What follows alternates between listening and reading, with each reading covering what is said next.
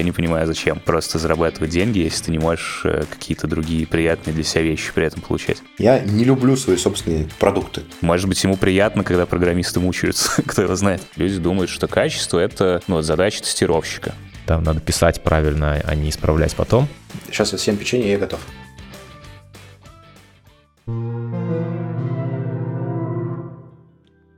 Привет, это Smart Headspace, и я его ведущий Игорь Зильберг, руководитель компании SmartHead.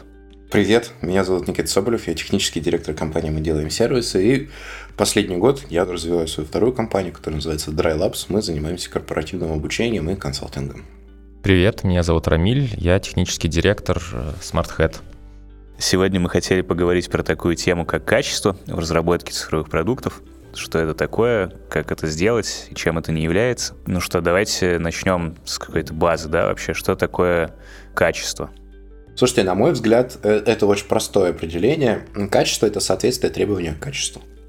И вот здесь, кажется, начинается самое сложное, да, что включать в эти требования. Потому что кажется, что требования могут быть как формальными, да, так и неформальными, в том числе основанными на там, наших внутренних каких-то подходах и политиках. Слушайте, ну тут на самом деле есть важная оговорка, да, потому что вот я занимаюсь разработкой на заказ. Я не люблю свои собственные продукты. И в разработке на заказ все очень просто. Вот если у тебя а, есть какой-то вопрос, ты задаешь его человеку, который там сидит и думает э, своей головой, получаешь ответ. Все элементарно.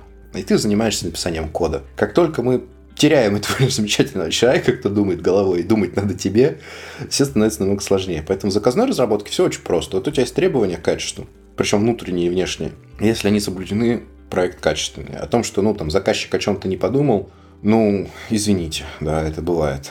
Ну, то есть, как баги на стороне продукта, это тоже нормально. А вот в своем собственном продукте у меня опыт очень ограниченный, потому что э, я представляю, какого уровня разного есть продукты, да, и мне становится сразу страшно, и сразу не хочется этим заниматься.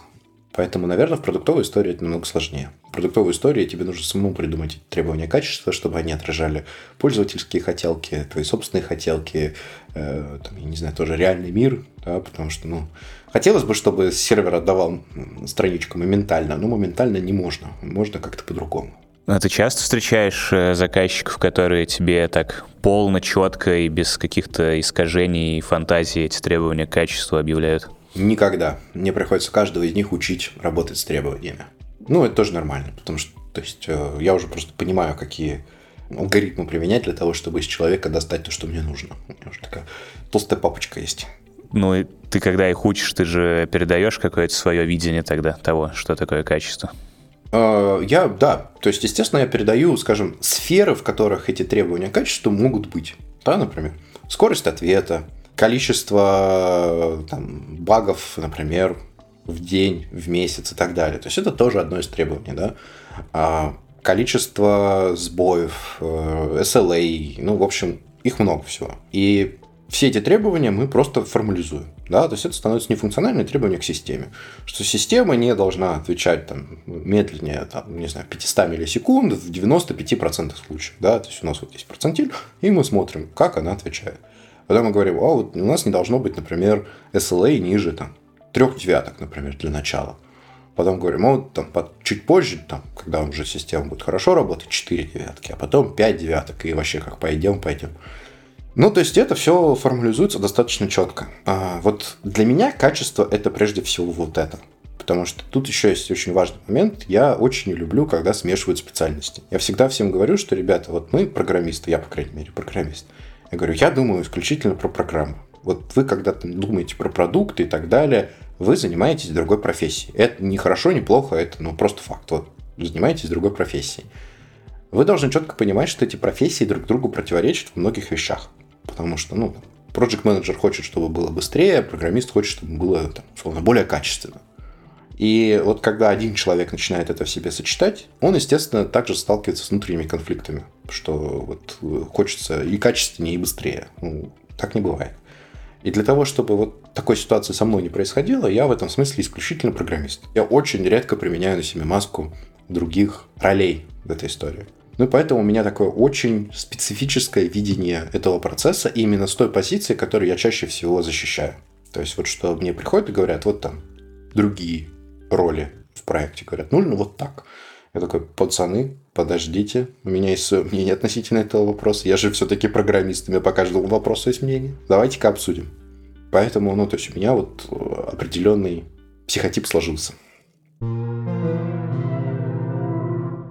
меня, наверное, противоположное мнение на, на, на тему сочетания э, специальностей и вообще подхода к качествам. Я, ну, несмотря на то, что мы тоже работаем в аутсорсе, но я стараюсь делать акцент в том числе на качество с точки зрения конечного пользователя, но а не, а не только заказчика. И, ну, на мой взгляд, э, качество — это что-то шире, да, чем просто формальное соответствие требованиям. Это что-то про да, сделать хорошо конечному пользователю, чтобы продукт был не только качественным формально, но и выглядел там со стороны пользователя на фоне конкурентов лучше. Не, я с тобой абсолютно согласен. То есть, естественно, да, вот эти требования, про которые я говорю, они, естественно, должны тоже исходить из реальной потребности какой-то пользователя, и, ну и так далее. Другой вопрос, а почему мы вот то, что ты говоришь, не можем сделать формально? То есть мы же, когда работаем над чем-то, у нас же должны понимание того, что мы делаем. Ты говоришь, например, мы должны сделать пользователям хорошо. Я говорю, отлично, а что делать надо? Ты говоришь, ну давайте сделаем, я не знаю, чтобы наш сервис был быстрый, например. И ты говоришь, хорошо, насколько быстрый? Ты говоришь, ну вот настолько быстрый. Хоп, у нас есть требования. Ну, да, в идеале, конечно, было бы классно так сделать, но кажется, что много вещей на какой-то интуиции происходит, и поднятие этого до уровня требований, оно ну, может вести к тому, что смысл, да, смысл и суть утрачивается от того, о чем мы говорим. Вот я не, мне кажется... Не, я согласен с тобой, я понимаю, да. что ты говоришь. Очень сложно, очень бывает даже проблематично вывести некие интуитивные понятия на уровень метрик и на уровень формулировок. То есть действительно бывает такая проблема. Особенно часто я просто, ну вот с пользователями стараюсь меньше общаться, а я очень люблю с кодом общаться. вот с кодом там такое постоянно. То есть ты смотришь на код и видишь, что он плохой. И ты не понимаешь, почему. Тебе нужно очень, очень много усилий потратить на то, чтобы придумать некую метрику, почему этот код плохой чтобы подобные ситуации как-то разруливать. И выясняется, что это сделать ну, либо очень сложно, да, либо эта метрика будет ну, такая очень объемная. Ну, в общем, я понимаю, о чем это. А, но я все-таки считаю, что это должно быть неким исключением, да, в некоторых наиболее сложно детерминированных областях, типа дизайна, какого-нибудь пользовательского опыта из разряда э, восприятия системы, да, когда ты видишь систему, ты понимаешь, как ей пользоваться, да, то есть это очень сложно формализовывать, на мой взгляд. Но большинство таких вещей мы должны формализовывать, потому что это полезная работа для проекта. Есть же еще некие ожидания и требования, которые могут быть вообще иррациональными, но при этом они могут быть, да, и как бы нельзя отрицать их существование. Ну, вот ты упомянул, к примеру, ожидания от э, дизайна удобства использования. И какими-то логическими скажем так, путями, прямой логикой очень сложно дойти до того, там, что будет удобно и что будет красиво. Поэтому есть, там, не знаю, АБ-тесты, поэтому есть фокус-группы, есть какое-то тестирование, но все равно есть э, проектировщики, которые как-то вот понимают аудиторию и попадают в ее ожидания, а есть те, которые не понимают и не попадают. Понятно, что разные подходы можем мы держать в голове, да, то есть некий подход такой там эволюционный развития системы, когда мы можем формальные способы постепенно-постепенно улучшая, наращивая, проводя эксперименты, мы можем действительно не зависеть от э, не знаю, чувство аудитории, дизайнера, интерфейсов. Но это не всегда быстрый способ, и не всегда он э, дает качественные результаты в моменте. Какой-то пример того, что не все требования к качеству можно описать, не, однако отмечу, я был с тобой абсолютно согласен про то, что есть иррациональные требования, но иррациональные не значит неформализуемые. И формализация тоже нужно на всякий случай прояснить свою позицию. Это не значит, что нужно вписать это в документе по ГОСТу да, и вот в этом смысле формализация. А это в смысле, что люди должны понимать, что это такое, и, ну, как бы это должно быть где-то записано. В доске Trello, в Notion, в Markdown, неважно. Ну, то есть это некое должно быть просто общее понимание о качестве в проекте для там, пользователей и для программистов. А как ты думаешь, э, кто вообще должен заниматься вопросами качества? Ну, опять же, что значит заниматься? А, то есть поставить этот вопрос да, на повестку дня или реализовывать. И то, и другое. Ну, реализовывать, естественно, должны программисты. Потому что программисты занимаются реализацией проекта. А ставить на повестку этот вопрос должны две стороны. Программисты, они ставят этот вопрос на повестку с точки зрения технического качества. Потому что про техническое качество мы практически пока не затрагивали. Да? То есть внутреннее качество системы, оно тоже важно. Но там заказчиком является сам программист. То есть мы говорим, мы используем вот такие-то практики и по такие-то метрики. И дальше мы наблюдаем за тем, чтобы люди их соблюдали. А с другой стороны, у нас есть э, ну, некие люди, давайте назовем их продукта. И эти люди продукта, они, собственно, и ставят вот эти собственные пользовательские хотелки. Что пользователь хочет, чтобы вот это. И это тоже для нас метрики качества. И таким образом у программистов появляются две стороны, очень часто противоположные, которые хотят всякого разного с точки зрения качества. Отвечая на твой вопрос, кто должен заниматься этим, ну, конечно, все. Ну, то есть э, было бы странно какого-то отдельного человека ставить ответственным за качество. Вот. Э, можно, конечно, это сделать формально, но по, по сути это ни к чему не приведет, да, к качественному. За качество отвечают разработчики, как да, люди, которые это все делают. Тут ну, интересно про внутреннее и внешнее качество.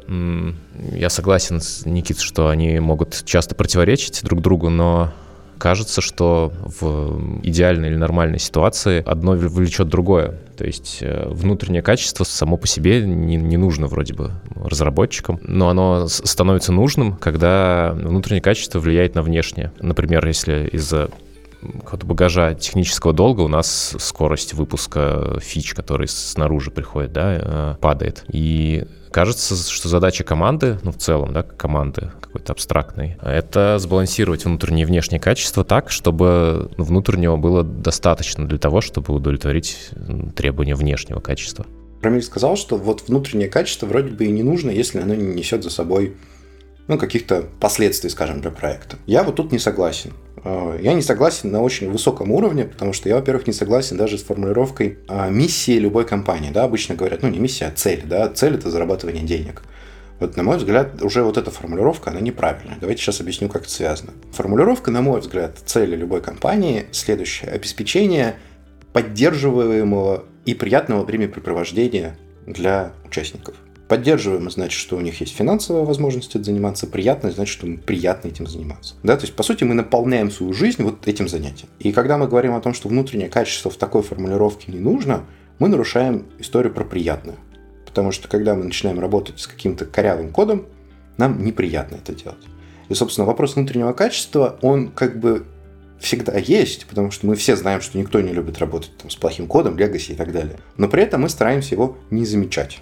На мой взгляд, для нормального функционирования компании очень важно, чтобы внутреннее качество было что такое внутреннее качество? Да? То есть у нас есть ощущения и есть метрики. Ощущения какие? Нам приятно с этим работать. А дальше мы начинаем понимать, а что же нам приятно делать? Да? То есть вот почему нам приятно? И мы начинаем выделять метрики сложности, мы начинаем выделять метрики красоты кода там, и так далее. И потом мы понимаем, о, а вот это внутреннее качество, это как раз и для нас является возможностью да, приятно проводить время за этим проектом. И тогда вопрос внутреннего качества меняется, потому что тогда без него нам вообще невозможно приятно проводить время. Ну, соответственно, на нашем рынке, если тебе что-то неприятно, ты берешь и меняешь работу каждые полгода. Вот поэтому с этим очень-очень четко тоже нужно работать. Интересно. На самом деле, я вроде бы не говорил, что внутреннее качество не нужно. Я скорее имел в виду, что внутреннему качеству стоит ну, как-то привязывать внешнее, да? То есть... Э, да, я, я неправильно, возможно, выразил твою мысль. Да, я согласен с тобой, что да. именно это. В, целом, да, я, конечно, соглашусь, да, что, что классно, когда мы, весь код, который мы пишем, он доставляет нам удовольствие да, при работе с, с ним ну, с точки зрения руководителя компании, Никита с тобой полностью согласен, да, что делать компанию, чтобы только зарабатывать деньги, это, наверное, там, для меня тоже не, не близко, скажем так, я не понимаю, зачем просто зарабатывать деньги, если ты не можешь э, какие-то другие приятные для себя вещи при этом получать через деньги или напрямую. Но мы до этого говорили про потребности, да, и ожидания заказчиков и пользователей, но на самом деле, если применить к проекту какой-то системный подход или, не знаю, там, практики проектного менеджмента распространенные, то они нас учат тому, что есть на самом деле не просто заказчики, пользователи, там еще кто-то, да, а есть заинтересованные лица.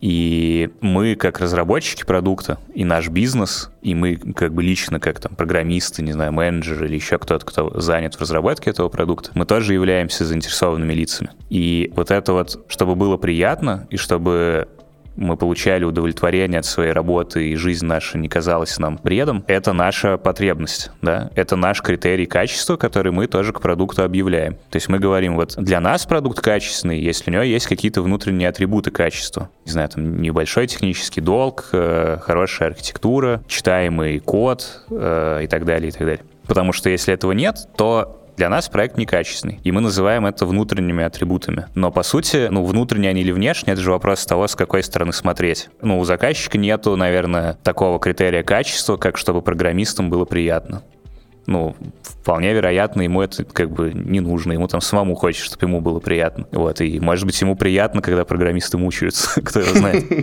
Есть такие люди. Вот, но на самом деле, если понять, что заинтересованные лица продукта это более широкая аудитория, чем только его пользователи или там люди, которые за него платят деньги, а в том числе и разработчики, кто от этого продукта так или иначе чего-то вообще ожидает и как-то с ним взаимодействует, и на кого этот продукт может повлиять. Ну, естественно, на разработчиков он влияет достаточно сильно, как разработчики на него. Вот, и тогда получается, что ожидания разработчиков по качеству и их хотелки, которые они хотят удовлетворить, работая над этим продуктом, тоже являются источником требований к качеству. Да, согласен. А, мне кажется, что тут можно а, ну, все это объединить э, в такой тезис, что качество внутреннее, ну, есть некая планка, ну, ниже которой по внутреннему качеству мы, как разработчики, не готовы опуститься, да, то есть это планка, которая уже нам не позволит э, приятно работать с кодом, да, и будет какой-то дискомфорт доставлять.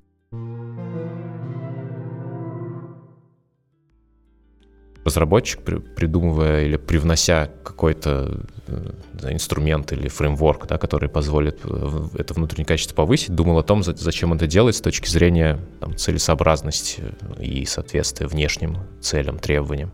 Да, это, к сожалению, у нас есть такая проблема, что сейчас очень многие инструменты выбирают абсолютно нецелесообразно. То есть это прям какая-то эпидемия последнего времени, что количество новых сложных и зачастую очень спорных инструментов просто зашкаливает. И очень непонятна целесообразность этого. То есть непонятно, зачем они это делают. А ведь может быть, э, ну, такое требование к качеству, да, у разработчика, что вот там ну, новые инструменты пробовать. Мне там приятно учиться, интересно, любопытно. И вот я хочу, чтобы это все там в проекте, который я делаю, было. А надо это там клиенту, пользователям или еще кому-то, на самом деле это, может быть, мне не очень важно. Но вот у меня такое требование, такое ожидание от качества. Не, это нормально. Не, нормально. То есть, естественно, учиться новому и так далее, это, это здорово. Вопрос, чему новому учиться? Вот я очень много чего не умею, да, но чему-то новому учусь, а чему-то новому не учусь. И вот этот вот вопрос, а чему новому учиться, он очень важный, потому что ну, тенденция, которую я вижу, что все люди учатся чему-то одинаковому новому. Да? То есть в какой-то момент все люди сошли с ума и начали использовать React. Резко. Вот. И ты когда на все это смотрел вот так вот дикими глазами, до сих пор периодически смотришь, и ты не понимаешь, почему все стало делаться на реакте. Да? То есть лендинги, какие-то простейшие сайтики и так далее. То есть вообще, ребята, вы чего? Ну, то есть jQuery совсем не умер, он работает вообще очень просто. Вы делаете все на HTML, бахаете туда сверху jQuery, оно работает. Вообще ни, никаких ни сборщиков, ничего не надо делать. Все хорошо. Ну, потом появилась, естественно, целая культура, да, в этой сфере.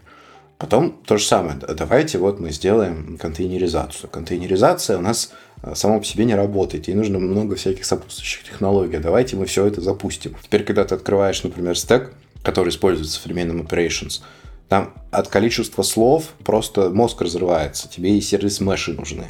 Тебе и э, какие-нибудь э, инструменты оркестрирования нужны. Тебе нужны какие-нибудь собственные DNS. Тебе нужны то, тебе нужно все. А главное, все это стало применяться обширно. То есть не в смысле, что это было ну, узким инструментом под конкретные требования, как это было раньше. Нет, теперь это прям массовая история мы возьмем какие-нибудь э, языки программирования, там начинают появляться новые фичи, даже в языках программирования, ради фичей, которые не решают никаких проблем и никаких ну, возможностей не дают. Вот, например, почти в каждом языке есть async await в современном. Эта эпидемия началась массово, и вот какой язык не возьми, там теперь есть async await. И спрашивается, вот а какие языки реально добавляли этот async await, когда им нужно. Вот, например, Rust. Rust добавил себе async await, потому что им реально было нужно, потому что они понимали, что у них есть очень специфический вариант использования Rust как языка для embedded устройств с одним, соответственно, ядром процессора, с маленьким, с таким стрёмненьким и так далее. Им этот async await реально был нужен. У них было уже там три разных способа делать параллелизацию, но вот async await им тоже был нужен. Пожалуйста. А вот другие языки тоже это берут непонятно зачем. Ну и такая эпидемия, она во всем. То есть, и вот эта вот раздуваемость нашего айтишного пузыря, это очень страшно. Не знаю. Вам страшно, ребята? Мы, наверное, в состоянии удивления перманентного просто пребываем. Мне кажется, эти тенденции раздувания какой-то технологии или подхода, они, я не могу сказать, что это прям плохо, да. Иногда это приводит к тому, что все на одном языке говорят действительно. Ну, как ты сказал, что все учатся чему-то одному. Например, те же контейнеры или async await, они ну, задают некие, ну, некие абстракции, которые все понимают. Ну, то есть они создают язык, на котором все друг друга понимают. И, например, если бы в какой-то язык программирования вместо async await придумал какие-то другие два ключевых слова, это, наверное, было бы классно и оптимально для людей, погруженных только в этот язык, но, наверное, порог входа был бы выше. То есть такие вещи, да, они, наверное, ну, иногда или, или зачастую избыточны, ну и вызваны, может быть, желанием сделать фичу, но не всегда, да, и иногда распространение одинаковых э, абстракций там, на, на все языки или на все фреймворки ну, как будто бы пользу несет да, от единообразия какого-то. Я с тобой частично согласен, но частично не согласен. Потому что, с одной стороны, вот, ну, давай возьмем async как уже пример, который мы говорили. С одной стороны, это вроде бы во всех языках есть, но во всех языках это разные вещи. То есть async await в Python, в Rust, в JavaScript и в C-Sharp это разные вещи. То есть и тебе нужно четко понимать, в чем разница в каждом из них. Потому что, например, async await в JavaScript это промисы, async await в Python это карутины, а async await в C-Sharp можно даже на тредах делать. Ну, в общем, совсем разная история. Со своими особенностями перформанса, со своими особенностями э, использования, ну и, короче, беда. А если бы в разных языках были ну, похожие по идее, да, и по решению задачи, но при этом специфичные для этих языков решения, вот на мой взгляд, вот это было бы здорово, потому что тогда бы мы Например, в Python использовали G-Event. G-Event это вообще питоновский способ делать асинхронность вот такого формата. И там все было хорошо. Потом пришли и говорили, давайте мы это выкинем, давайте async добавим, он типа явный. Мне не надо явно, мне надо, чтобы работало. А это работает. Ты берешь вот одну строчку, пишешь и все, и готово. А здесь тебе нужно весь проект переписать. Ну, то есть вот такие истории в разных языках, они бы позволяли развивать, ну, скажем, альтернативные способы решения проблем, которые, возможно, могли бы в какой-то момент стать универсальными. Потому что вот на данный момент универсальности по многим вопросам у нас нет, и мы как бы к этому вроде стремимся, но пытаемся все это делать какими-то полумерами, скажем так. Ну, наверное, понятно, потому что универсальность, она и должна быть полумерная, она не может быть универсальной совсем, но тем не менее. Про Синковейт это мое больное, извините.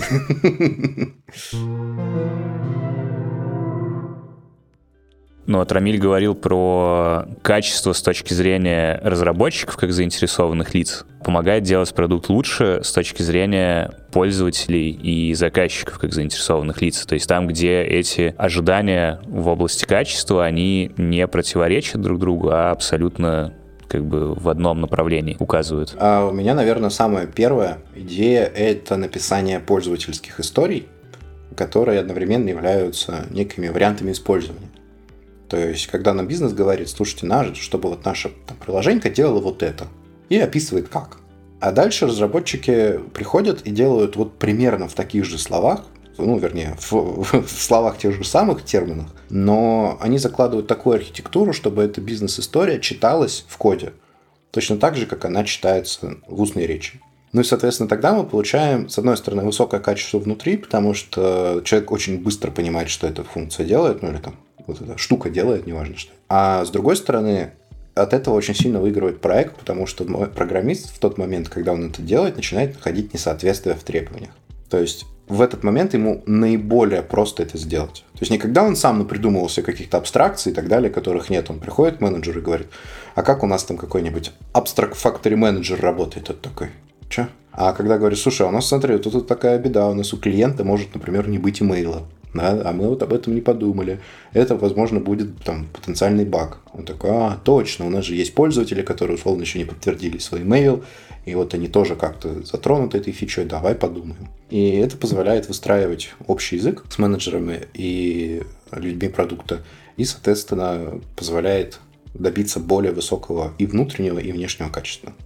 Угу. Поддерживаю про единый язык, это важная история. В целом, архитектура, да, выбранная разработчиками для удовлетворения своих там, внутренних требований к качеству, она может сильно соответствовать требованиям к внешнему качеству. Не то чтобы может быть, а в идеале должна. То есть, когда мы делаем такую архитектуру или такую там, организацию кода, чтобы его можно было расширять, изменять в нужных местах. То есть мы правильным образом знаю, разделяем на сервисы, мы делаем э, несвязанные модули, да, мы там организуем код так, чтобы можно было там, целиком куски функциональности выкидывать и писать новые фичи ну, а не делаем фичу, которая там сквозит через всю кодовую базу. То есть, с одной стороны, такая организация кода, ну, вроде бы это, ну, модно и приятно с ней работать, с другой стороны, она не просто так, наверное, придумана, и она нужна для того, чтобы иметь возможность там, быстро реагировать на внешние требования без потери качества. А почему, когда с людьми разговариваешь вот так вот в миру, назовем это, то всегда под э, где-то рядом со словом качество есть э, тестировщики. Часто, когда разговариваешь с заказчиками про качество или с какими-то сообществами там людей айтишных или около айтишных, часто такое ощущение складывается, что люди думают, что качество — это ну, вот, задача тестировщика. То есть тестировщик должен сделать так, чтобы багов не было в конечном продукте. Мне кажется, это какая-то историческая действительно причина, и исходит она из э, желания разделить специализации. Там, пусть у нас за разработку отвечает разработчик, за дизайн дизайнер, за, за качество тестировщик. И тестировщик обязательно после разработчика пусть тестирует. Ну, то есть как когда-то такие подходы были популярными, и вокруг э, ну, разных специализаций начали расти сообщества, там, не знаю, конференции. И вот там несколько лет назад, например, на конференции про качество были тестировщики только, да, что, что странно. Как будто бы сейчас уже не так, сейчас уже и, там, и разработчики, и какие-то тимлиды, и менеджеры присутствуют, но как будто вот изоляция вопроса качества в сообществе тестировщиков, ну, это, это какой-то замкнутый круг получается. То есть вроде бы мы хотим, чтобы за качество отвечали все, но сообщество-то все равно в сообществе QA тестировщики, и ну, мы как-то не можем от, э, выбраться оттуда, отсюда. Вот начнем с того, что рассказывал Игорь. Программист не может тестировать свой код. Это действительно часто бывает правда. Но в таком замечательном варианте не обязательно нужен тестировщик, потому что достаточно, как говорится, поменяться домашними заданиями да, с соседом по парте. И в этот момент ты можешь тестировать любой другой код. Соответственно, здесь есть еще один важный момент, про который ты сказал. Тебе нужны навыки чтобы понимать, как этот код тестировать. И, внимание, эти навыки программисту совсем не лишние. То есть, если программист начинает понимать, как тестировать его код, он становится от этого не хуже программистом, а лучше программистом. Он не превращается от этого в тестировщика. Да, то есть он не деградирует от этого, то есть резко и стремительно. А с другой стороны, вообще кто такой программист? Программист – это человек, который пишет код за деньги. Вот тестировщик, если он ну, там, не ручной тестировщик и не, не тыкает мышкой, да, то он тоже программист, он тоже пишет код. Ну, просто программисты пишут разный код. Кто-то пишет фронтенд, кто-то пишет бэкенд, кто-то пишет, э, там, не знаю, кусочки тестирования. Но это все программисты. На данный момент вот это разделение на сферы, оно скорее ну, знаете, вот какие наборы навыков у меня конкретно есть. То есть, что я лучше пишу? Бизнес-логику на бэкэнде, фронтенды, HTML или вот э, тест-кейсы. На мой взгляд, это разделение, с одной стороны, понятно, оправдано, да, то есть человек действительно не может знать все, но с другой стороны, а в современном мире очень сложно соблюдать эти роли от и до, да, то есть все равно размывание ролей, оно происходит. И вот чем раньше мы откажемся от такой устаревшей формулы, тем будет лучше, потому что на данный момент нам нужна новая формула, которая объясняет тот процесс, который на практике существует. Потому что на практике все реже и реже встречаются отдельные тестировщики, которые реально добавляют ценности. Вот такая формулировка. То есть они действительно в многих компаниях есть, и они тестируют, но они скорее делают ту работу, которую не доделали программисты. То есть вот этих тестировщиков, которые бы могли разными способами находить баги, их все меньше и меньше. Чем больше мы сможем нагрузить, ну, программистов в старом смысле, потому что я считаю, что и те, и другие программисты, ну, вы уже поняли, чем больше мы сможем нагрузить их работой, чем больше мы сможем их нагрузить знаниями о том, как тестировать код правильно, тем лучше они будут его писать. И тем меньше этой работы будет нужно отдавать отдельные роли. И в какой-то момент мы сможем ну, действительно от этой роли вообще целиком отказаться. Потому что мы сможем прийти к другому способу производства, в котором вот этот вот заградительный барьер, который сейчас существует в виде тестировщиков, изменится. Зачастую сейчас тестировщики ну, как бы доделывают работу программистов, да, которую они не доделали. Ну и в целом я, конечно, за то, чтобы за качество отвечали разработчики и ну, такой э, громкий тезис, что да, надо писать правильно, а не исправлять потом. Ну, в целом да, позиция схожая, что разработчик, утверждая, что он сделал задачу, да, должен быть уверен, что задачу он сделал, в том числе с точки зрения качества. То есть, когда он говорит «сделал», это значит, что он уверен в том, что там эта задача там, сейчас уйдет на прод, и он уверен, что там все будет работать. Вот способы достижения этой уверенности, ну, они есть, они разные. Ну, то есть, может быть, один из способов — это показать кому-то другому, я не знаю, позвать тестировщика. Но в целом, да, разработчик в идеале не должен зависеть от того, что его код после него кто-то протестирует. Это не значит, что тестировщики, или я бы их, ну, наверное, назвал не тестировщиками, а, а там специалистами по обеспечению качества, там QA, например, да, специалистами, они, ну, то есть это не значит, что они не нужны. На мой взгляд, они, несмотря на то, что если они автотестировщики, они тоже пишут код, но у них другой фокус. То есть у них фокус а, не на то, чтобы там реализовать да, фичу, которая описана в требованиях, а у них фокус на то, чтобы посмотреть на это с точки зрения пользователя, да, ну типа там тестировщик, это нулевой пользователь продукта, и он смотрит на то, что было сделано с точки зрения пользователя, а не с точки зрения реализации, да, внутренней какой-то подкапотной. И вот с учетом этого, как будто бы этого специалиста, она имеет место, вот, в конце концов, есть э, такие вещи, как, э, не знаю, accessibility, да, доступность интерфейса, есть такие вещи, как, ну, целостность всего продукта с точки зрения пользовательского опыта. Вот это выходит за рамки э, реализации, но это то, что видят пользователи, да, и то, что тестировщик, как ну, там нулевой пользователь, может заметить и, и дальше что-то с этим сделать.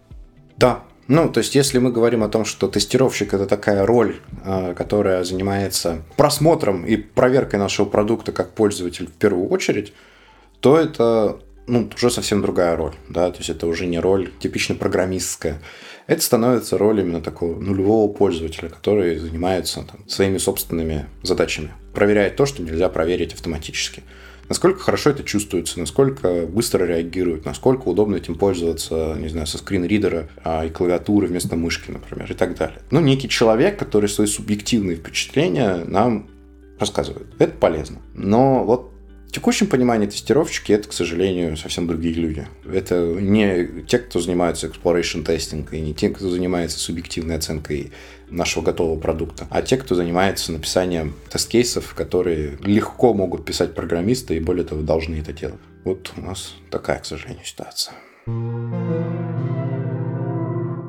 Иногда еще возникает противоречие во времени, да, то есть есть качество сейчас, а есть качество потом есть работающая так, как надо фича там сегодня, а есть, например, архитектура системы, которая позволит делать качественные фичи завтра.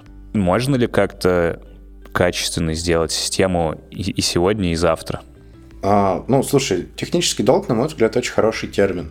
То есть технический долг это что-то, что ты берешь взаймы. И брать взаймы, ну, не очень хорошо, да, но тем не менее иногда бывает надо. И мы все это прекрасно понимаем, но когда мы сталкиваемся вдруг с техническим долгом, мы почему-то про это забываем. И вот как только мы перестанем забывать про то, что это плохо, и что нужно вообще-то долги возвращать, тогда все будет хорошо. А, да, и стоит отметить, что бывают случаи, когда долги не надо будет возвращать. Ну, например, это какой-то одноразовый краткосрочный проект, ну, например, который будет жить один месяц, и делаем мы его там один месяц, и тогда классно. Ну, если ты занял у друга денег, а друг умер, да? Да, да, да.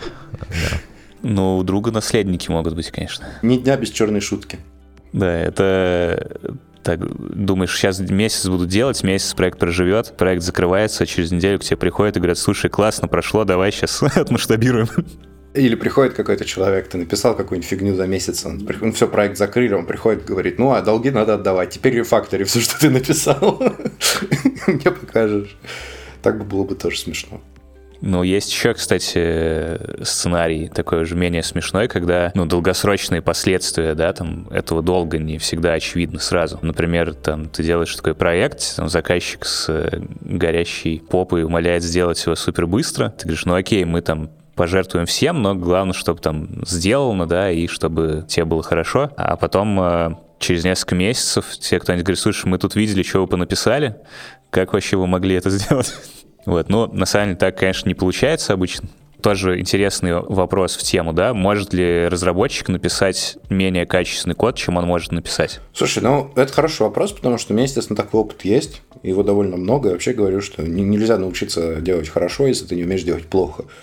В некоторых проектах у меня есть сознательная стратегия делать максимально просто, максимально быстро, и чтобы вот, типа, это работало, от меня отстали. Это обычно проекты, которые, ну, по каким-то историческим причинам именно вот со мной лично, да, то есть не с компанией, а вот со мной лично. И там вопросы, ну, исключительно, да, потому что, ну, тарифицируется это определенным образом. То есть мне условно там платят там какой-то X за поддержку, и там сервис, ну, не нагруженный, ничего, то есть там никто не придет, ничего не сделает. Ну, вот, типа, он есть, есть. То есть зачем я буду тратить свое время и так далее, чтобы продумать архитектуру, которая никому не нужна, а, чтобы там, я не знаю, делать какие-то хорошие практики, которые никому не нужны, тестировать то, что никто никогда не будет использовать. Ну, в общем, всякое вот это. Быстро сделал, работает, все. Написал там какой-нибудь SQL-запрос, в котором, дай бог, нет э, SQL-инъекции, и, и, и нормально. Ну вот это пример как раз э, того, что когда нет потребности в этом внутреннем качестве, то да, как будто бы да. зачем? Вот. И, собственно, эти проекты, они помогают понять, что вот есть другая сторона. А другая сторона, она как раз про то, что делать вот так, как нравится. То есть это скорее такое, ну, уже историческое положение, которое, ну, никак не исправить, потому что оно, ну, и никому не нужно, чтобы его правили. Нужно, чтобы вот было вот как есть. А с другой стороны, ты на этих примерах учишься пониманию того, как может все пойти не так очень быстро. И это не так может пойти, ну, реально очень быстро. То есть достаточно там один раз э, отпустить по воте, и вот все, и мы уже вот в таком проекте. А как тогда сделать такой процесс, чтобы мы не могли, например, сделать какой-то шаг в сторону? Ну, для этого у нас, естественно, есть автоматизация, статический анализатор и так далее. И вот благодаря работе э, статических анализаторов в определенной жесткой системе, ну и не только статических анализаторов, понятно, что там целый комплекс да, программных продуктов для улучшения внутреннего качества, мы получаем вот эту хорошую картинку. Но действительно, вот этот вот один фактор является ключевым. Наличие такой возможности или ее отсутствие. Человек, например, в моем нормальном проекте, то есть, скажем, который мы делаем как компания, не который я там как-то сам по вечерам тащу на себе, ну, по каким-то причинам, да, там есть вот эта зеленая кнопочка. Нужно вмерджить pull request. И вот эта кнопочка, она не загорается, если ты не прошел все наши требования, которые мы к тебе предъявили. И все. То есть, как бы у тебя нет физической возможности никак сделать то, что мне не нравится. Ну и, соответственно, это снимает вообще огромное количество всех вопросов. И, с одной стороны, позволяет держать все в узде, а с другой стороны, предъявлять достаточно высокие требования к качеству, ну, которые легко достаточно соблюдать, потому что ты резко их начинаешь понимать. То есть пока у тебя было какое-то такое смежное представление о том, что такое хорошо, что такое плохо, ты мог многие вещи делать, ну, скажем, по инерции или не знал, что это плохо. А вот тут тебе бах, требований кучу выдвинули, ты их прочувствовал, узнал, поправил, соблел, и все стало у тебя в голове более ясно. Хотел добавить на твой изначальный вопрос, может ли человек сделать менее качественно, чем он может сделать, да? Как будто бы не может, ну потому что зачем ему это делать, но, как сказал э, Никита, он может сделать проще.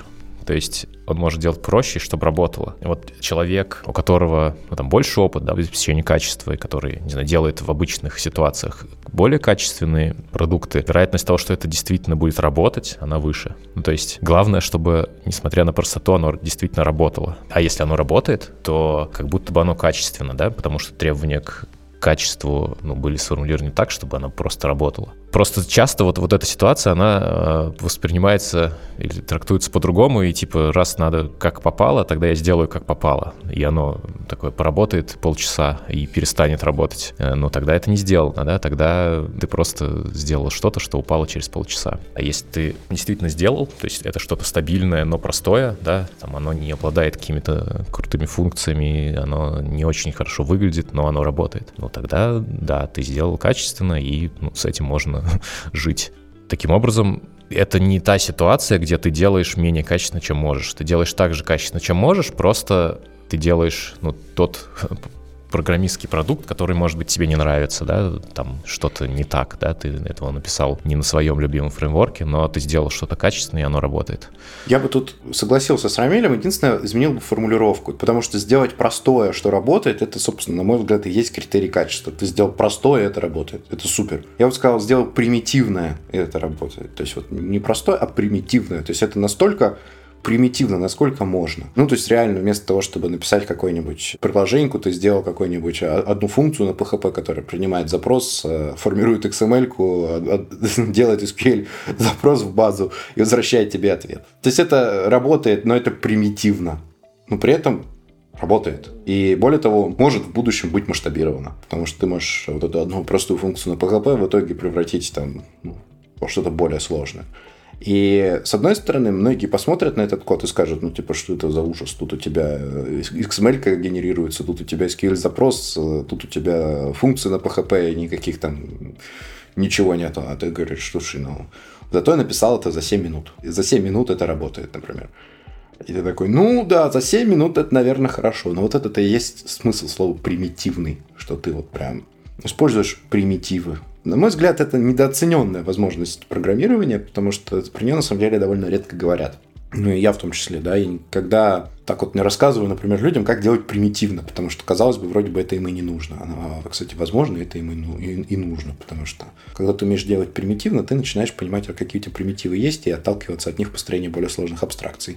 Ну, мы часто еще сталкиваемся с ситуацией, когда нехватка знаний о том, как можно сделать примитивно, но при этом качественно, да, еще раз, она обезоруживает в определенных ситуациях, когда, например, ну, действительно надо сделать быстро, потому что не быстро это, например, никому не надо. Есть ситуации, в которых скорость решения задачи определяющим является фактором. Или... Ну, кто первый начал продавать маски во время карантина, тот всех больше всех и заработал, да. Да. Было бы странно, если бы тот, кто решил продавать маски во время карантина, начал бы делать какой-то уникальный дизайн, э, разрабатывать новые материалы, лучше фильтрующие частицы воздуха или изучать новые способы ношения масок, да, ну, надо делать самое примитивное, самую примитивную маску, какую только возможно. И мы видели, кстати, много примеров того, насколько низко люди опускались в понимании своей, в понимании примитивных масок, но кажется это действительно оправданным, да, ходом в таких обстоятельствах. А когда не понимаешь, насколько можно сделать примитивно, тебе кажется, что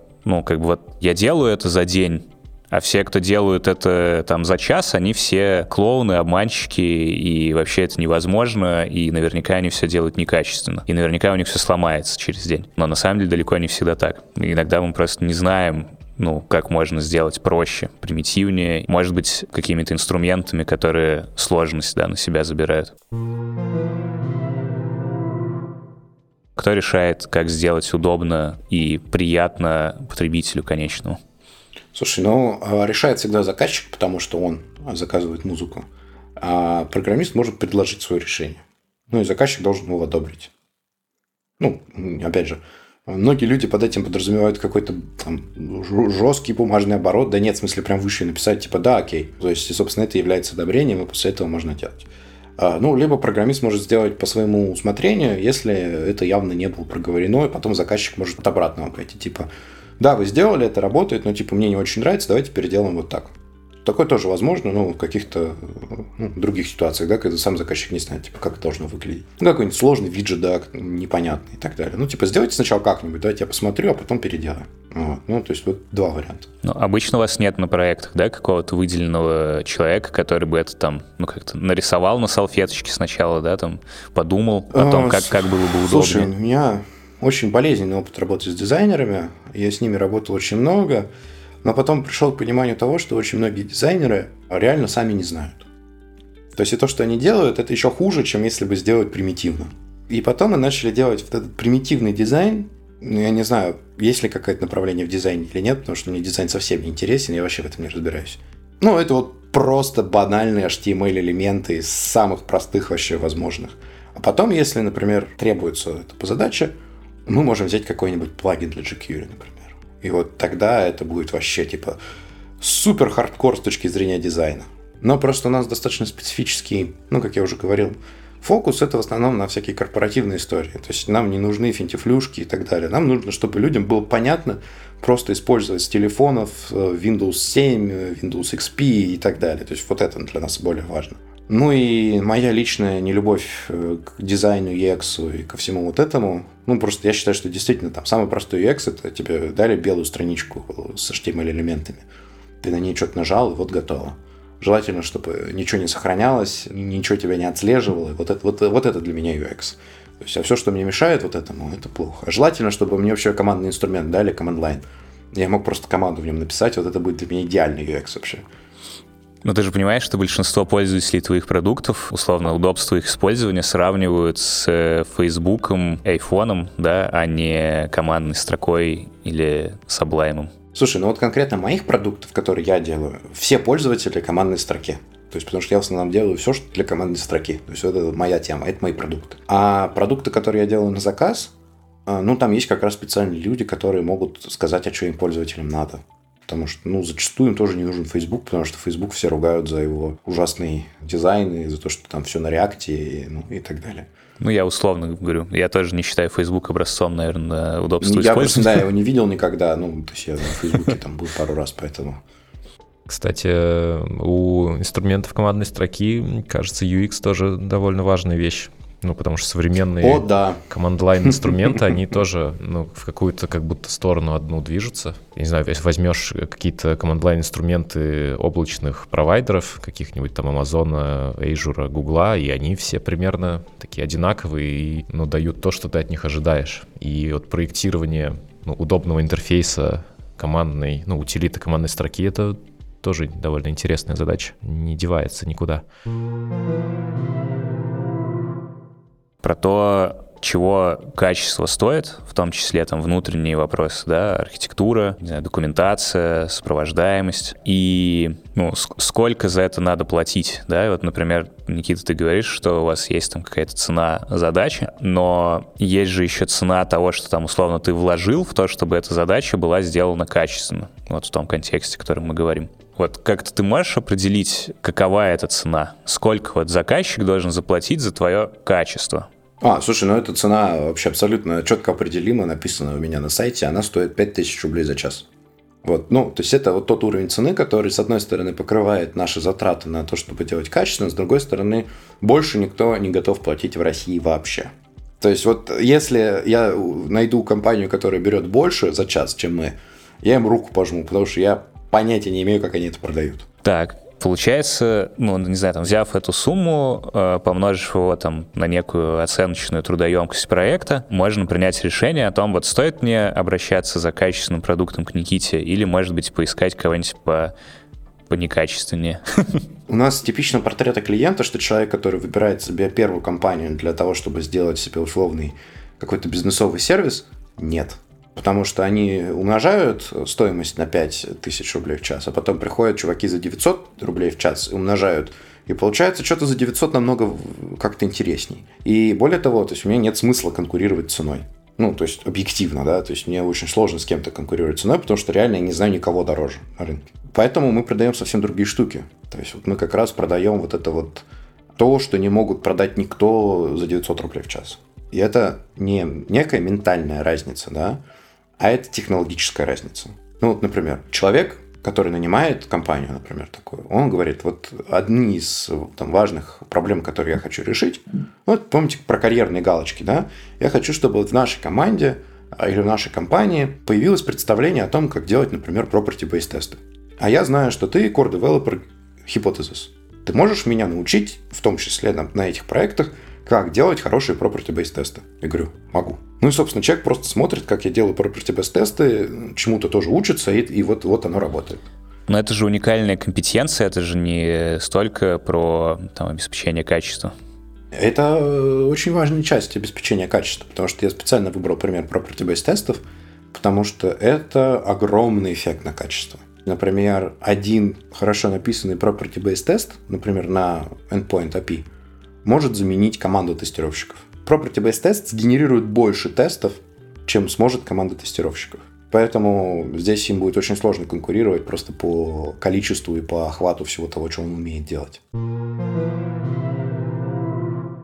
Есть проекты, есть задачи, на которых ну, как-то серьезно вкладываться в э, там, сложные инструменты обеспечения качества в долгосрочной перспективе смысла нет. А есть еще какие-нибудь, не знаю, ну, кроме краткосрочности проекта, какие-то еще атрибуты проекта, да, или какие-то условия, при которых вложения в качество могут быть не целесообразны, скажем так.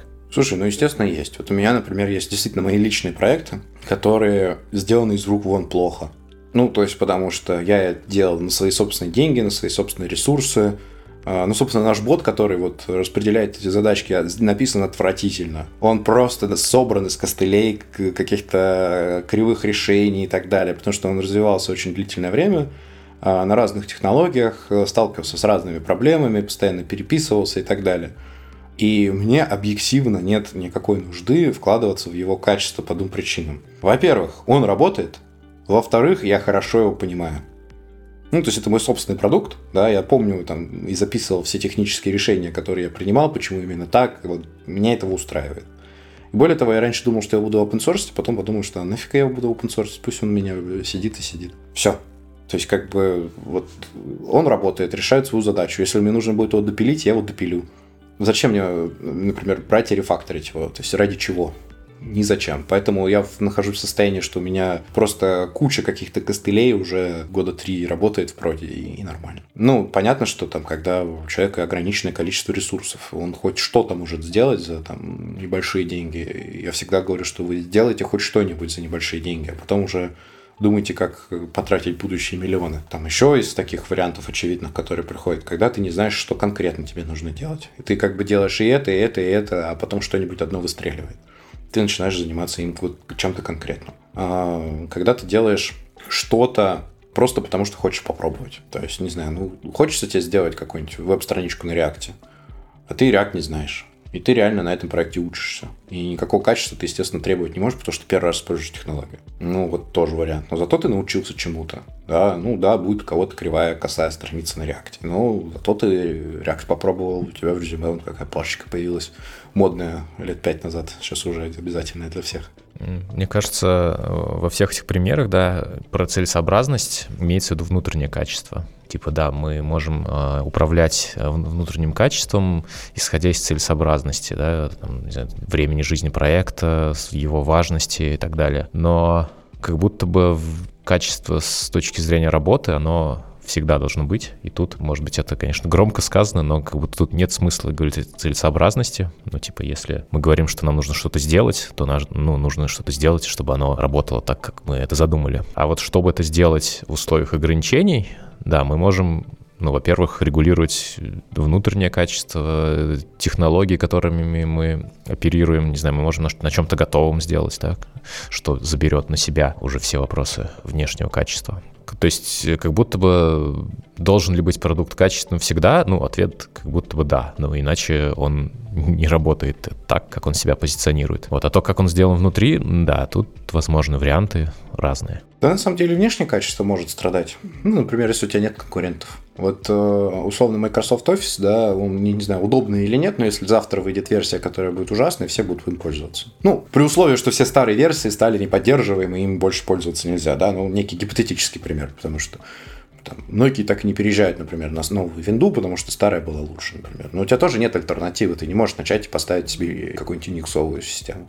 Тебе дали Windows, ты им будешь пользоваться. Ну, то есть качественно, некачественно, неважно. Тот же Facebook. То есть, если у тебя все данные, все друзья в Фейсбуке, каким бы корявым он не был, ты будешь им пользоваться. То есть условия монополии и отсутствие конкуренции – это вот один из тех факторов, когда качеством реально можно пожертвовать и когда оно не нужно. Наверняка таких условий может быть много. Но не только отсутствие конкуренции. Но и, например, там, крайняя необходимость.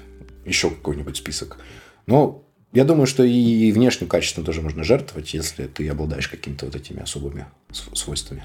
Ну, еще как-то мы сейчас в такие уже иррациональные, да, ну, мне кажется, с категории немножко переходим про там отсутствие конкуренции и прочее. То есть, ну да, с одной стороны, так мир устроен, что действительно, ну, зачем тратить деньги на то, что тебе их не приносит. И вот в эту же область просто хотел привести пример проектов, которые заявляют своей целью создание некого продукта, которым там люди будут пользоваться. Но по факту например, заинтересованные стороны проекта, которые влияют на его там финансирование, они заинтересованы не в том, чтобы люди пользовались, а в чем-то другом. Ну, типа тех же карьерных галочек, например. Ну, например, когда надо показать, что мы сделали крутой продукт, но при этом не обязательно, чтобы он был крутой по факту.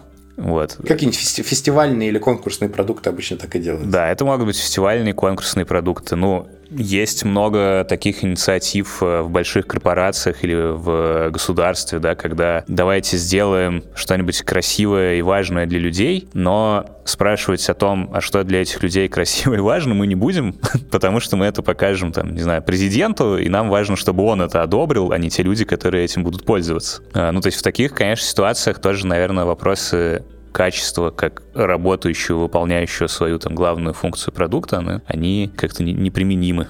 Разработчики не захотят работать. Вот это для меня всегда был парадокс, что наша индустрия, казалось бы, ну, работа завались.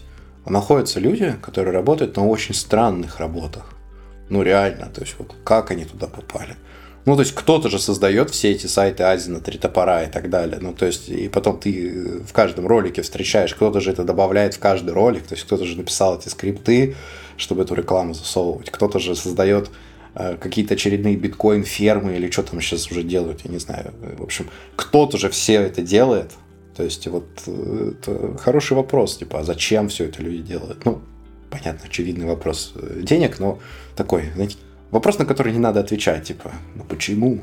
Ну да, мы так до экзистенциальных вопросов можем дойти. Здесь мы сделаем небольшой перерыв в нашей первой части обсуждения про качество разработки цифровых продуктов, а во второй части поговорим больше про прикладные аспекты, технологии, подходы, которые должны помочь это качество улучшить. До скорой встречи!